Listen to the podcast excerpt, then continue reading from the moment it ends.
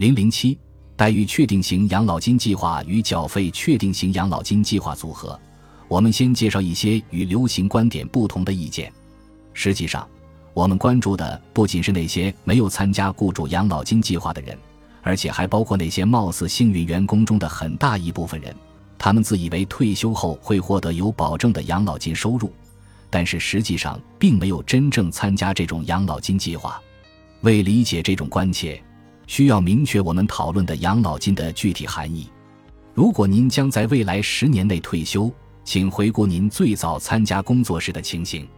三十年前，北美与英国的很多大型雇主为其员工提供待遇确定型养老金计划，这是自愿的职业养老金计划。也就是说，雇主设立计划是自愿的，而非强制的。雇主是计划的发起人，员工是受益人。这种形式的养老金承诺给退休后的每个员工提供一份终生收入，在员工过世后还有可能为其配偶提供生存养老金。请注意，我们强调的承诺与终生收入是养老金领域的核心概念。如果您三十年前进入北美或英国的某家大公司工作，您有很大的机会参加 DB 养老金计划。但是在过去几十年，向新进员工提供 DB 养老金计划的公司比例在持续下降。目前，如果您在公共部门工作，您还有可能享有 DB 养老金；但如果您在私人部门工作，您的机会就不会那么大。如果您有养老金计划，很有可能是缴费确定型养老金计划，又称为货币购买计划。您也有可能加入混合型或目标待遇型计划。后两种都是 DB 与 DC 养老金计划的组合。表一点一介绍了不同类型的养老金计划的主要差异。目前，在统计或调查意义上，DC 仍被视为养老金计划。参加 DC 养老金计划的人群也列入享有合格养老金计划的幸运群体。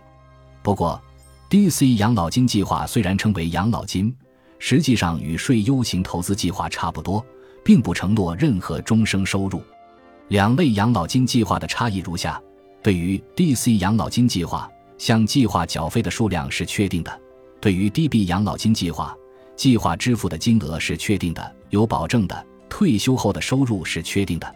在 DC 计划中，唯一确定的是退休前的缴费。理解养老金、养老金相关的术语，理解全球范围内的养老金危机有难度，部分原因在于缺乏讨论养老金问题的共同词汇。经济合作与发展组织的私人养老金工作组构建了养老金制度分类及词汇表，旨在确保 OECD 各成员国有基础性的术语体系。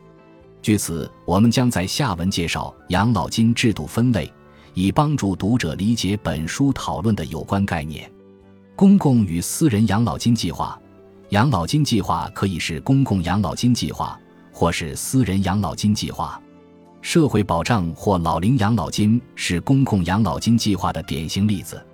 职业养老金计划与个人养老金计划，私人养老金计划可以分为职业养老金计划或个人养老金计划。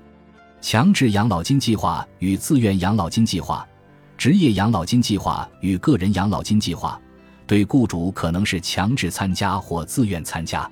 缴费确定型计划与待遇确定型计划。职业养老金计划可以分为缴费确定型计划，此时雇主支付确定的或固定的缴费。当计划持续运行期间遇到困难时，雇主没有义务提供额外的资金支持。待遇确定型计划，此时员工退休待遇通常与员工的报酬或薪水、工作年限或其他因素挂钩。何为真实的养老金？本书中，当我们讨论真实的养老金衰落这个问题时，指的是私人自愿性待遇确定型雇主养老金计划，这些养老金计划由雇主自愿设立，向员工提供退休后的确定性养老金待遇。这类养老金计划向退休员工承诺，为其余生提供一份真实的、可预测的及可靠的收入现金流。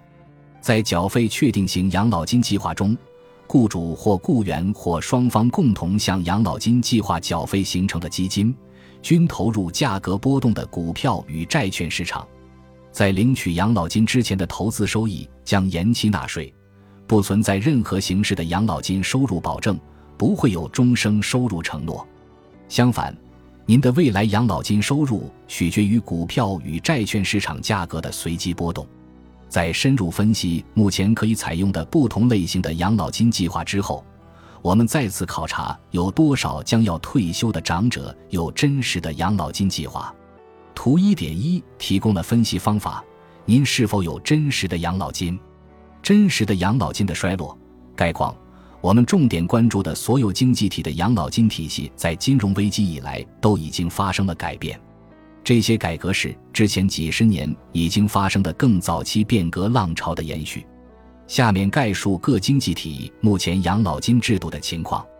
美国，一九八九年，大约百分之六十的就业人口参加某种雇主养老金计划。其中，参加待遇确定型计划与缴费确定型计划的人数占比基本相当。在二零一三年，二十一至六十四岁的美国员工中有百分之四十六参加某项雇主养老金计划，但是只有百分之二十六参加待遇确定型计划，其余参加缴费确定型计划。在参加待遇确定型计划的人群中，超过一半的员工在公共部门工作。英国。两千年以来，待遇确定型养老金计划的地位在英国快速削弱，特别是在私人部门。这种衰退如此快速，以至于很多观察者认为，在私人部门，待遇确定型计划已经不能作为一项制度而存在。在二零一三年度，英国有八百一十万人参与自愿性职业养老金计划，是二十世纪五十年代以来的最低水平。二零一三年。对于所有 DB 与 DC 职业养老金计划，略低于二十三的员工在公共部门工作，略高于十三的员工在私人部门工作。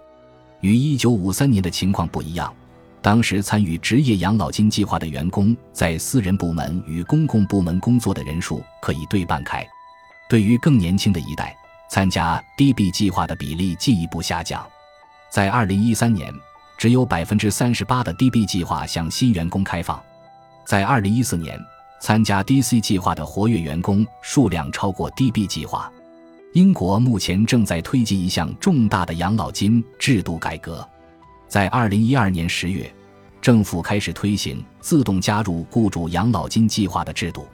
一旦这项任务在二零一八年二月完全落地，所有雇主均有法定责任将其全部合格员工纳入某项雇主养老金计划，可以是 DC，也可以是 DB。为支持自动加入机制，政府还建立了国民养老金信托计划，是信托型的缴费确定型雇主养老金计划，并且在2014年3月，原来年龄超过75岁有 DC 养老金计划的退休人员都应当购买年金的政策要求被废止。退休时，运用 DC 计划储蓄资金的选项包括分期提款、一次性提款及年金化。加拿大在加拿大参加 DB 计划的公共部门就业人数稳定增长，部分掩盖了过去十年私人部门自愿性职业养老金覆盖率大幅度下降的局面。在2012年，总计有33%的加拿大劳动年龄人口参加某项合格养老金计划。这个比例从2002年以来一直未发生变化。百分之八十六的公共部门员工加入某项合格养老金计划，但是参加养老金计划的私人部门员工的比例从2002年的百分之二十七下降到2012年的百分之二十四。同时，参加 DB 计划的公共部门员工的比例从2002年的百分之九十三上升到2012年的百分之九十四。而参与 DB 计划的私人部门员工的比例大幅度下降，从百分之七十三下降到百分之四十八。尽管私人部门还有存续的 DB 计划，但多数新员工没有参加 DB 计划的资格。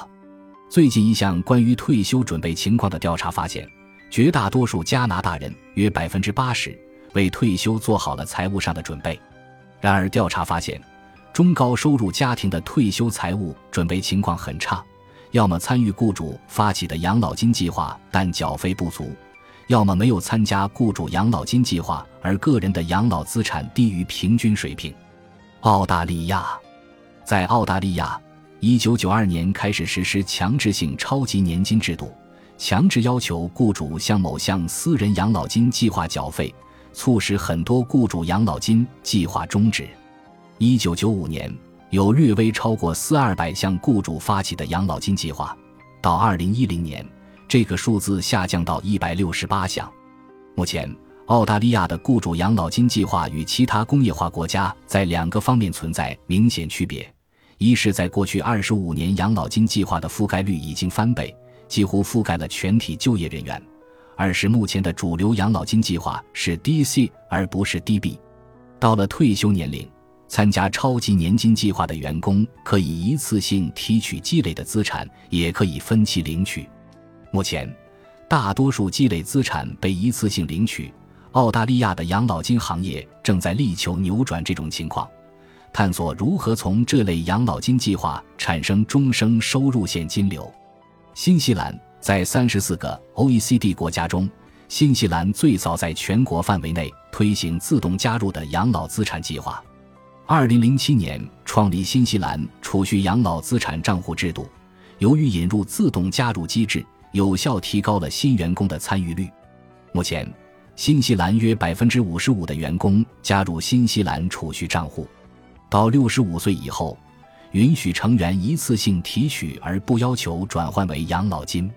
在实施全国性的储蓄制度之前，新西兰只有不到百分之十的人参加雇主发起的养老金计划。